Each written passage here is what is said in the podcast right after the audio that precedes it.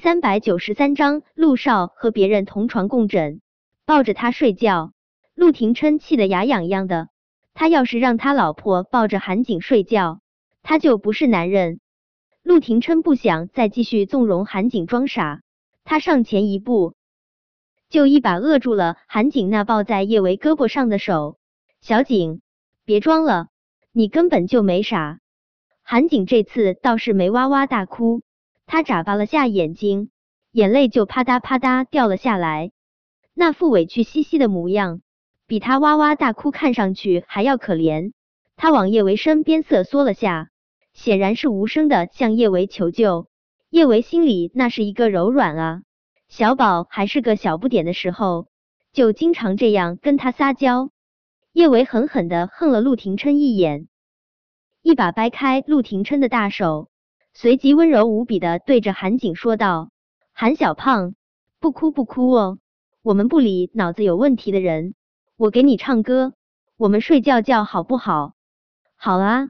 韩景瞬间破涕为笑。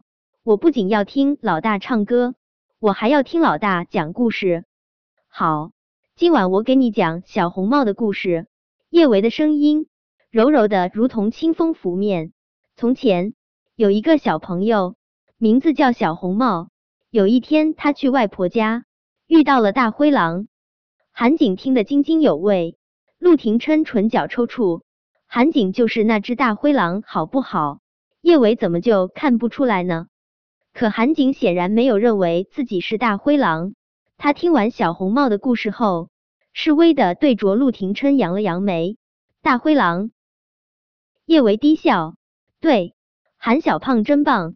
现在竟然连大灰狼都能认出来了，韩小胖，你还要听什么故事？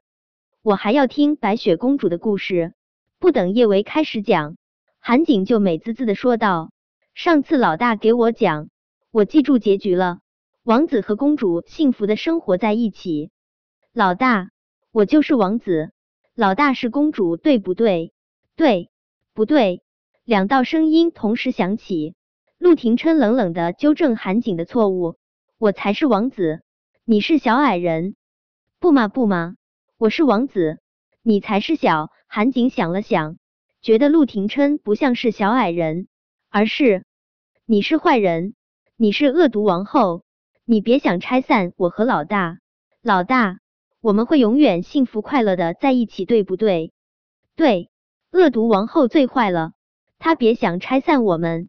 叶维耐心的哄着韩景，韩小胖，我再给你讲个奥特曼的故事吧。看着小心翼翼的哄着韩景的叶维，陆廷琛心中酸的啊，尤其是看到韩景各种对叶维傻笑，他一张俊脸黑的更是能够滴出最浓黑的墨，再也受不了叶维那么温柔的给韩景讲故事，他一把将叶维从床上拉开，就在床边坐了下来。身边暖乎乎、软乎乎的人儿，忽然变成了一块硬邦邦的冰块。韩景顿时吓了一大跳，看清楚坐在他身旁的人是陆廷琛后，他更是吓得的背上的汗毛都竖了起来。恐惧过后，则是无比的抗拒。他抹了下眼角，可怜兮兮的对着叶维哭诉道：“老大，坏人，坏人要欺负我！老大，我不要看到坏人！”呜呜。我不要看到韩小胖，别怕，我不会让坏人欺负你。叶维其实也不想说陆廷琛是坏人，但是韩景这副被虐待的小白花的模样，实在是太可怜人了，他于心不忍。他上前想要将坐在床边的陆廷琛拉开，但是陆廷琛如同一座大山一般，他拉不动。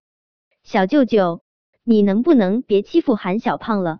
叶伟小声跟陆廷琛商量道：“不能。”陆廷琛理直气壮，堵得叶维一时无语。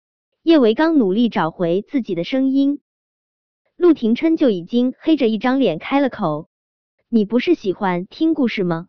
我给你讲。今晚我们先讲一个打断腿的故事。打断腿。”韩景眉心突突跳了下，他还没有来得及稍微缓和一下。陆廷琛寒领的声音又在他耳边响起。讲完打断腿的故事，我们再来讲卸胳膊的故事。卸胳膊。韩景的眉心跳的更厉害了一些，他欲哭无泪的看着叶维，他要听老大软绵绵的声音给他讲幸福快乐的童话故事，好不好？谁要听小舅舅给他讲这么可怕的恐怖故事了？而且，为什么他觉得小舅舅给他讲的这被打断腿还要被卸胳膊的可怜主角是他呢？恍惚中，陆廷琛幽冷的声音又飘了过来。还有割舌头、弯眼睛、剥人皮的故事，韩景实在是没勇气听陆廷琛给他讲故事，他打算用撒泼耍赖蒙混过关。他冲着叶维眨巴了下眼睛，无辜而又可怜。下一秒，他哇的一声就大哭了起来：“老大，坏人要割了我的舌头！老大，救我，救我！呜呜，小舅舅，你就别吓韩小胖了，行不行？”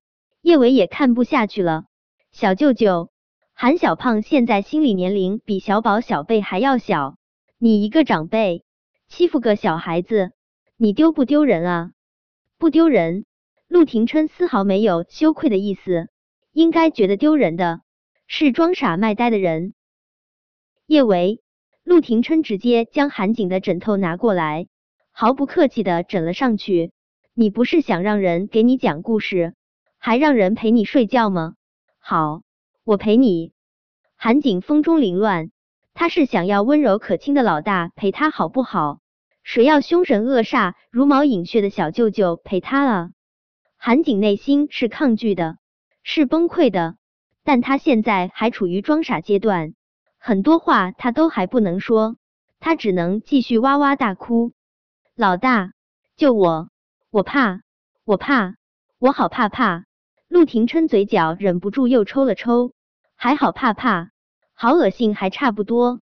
看到韩景被欺负的这般惨，叶维不能坐视不理，他颇为无奈的对着陆廷琛说道：“小舅舅，你这么欺负人，我真的生气了。”陆廷琛舍不得叶维生气，但他更不愿意自家老婆被人死皮赖脸缠着，他夜夜独守空房。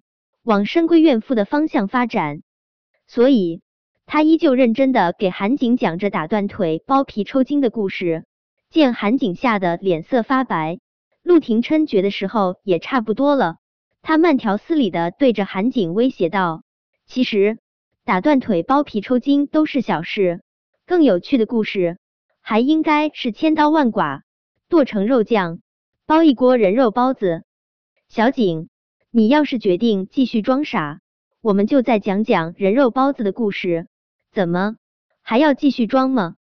本章播讲完毕。想提前阅读电子书内容的听友，请关注微信公众号“万月斋”，并在公众号回复数字零零幺即可。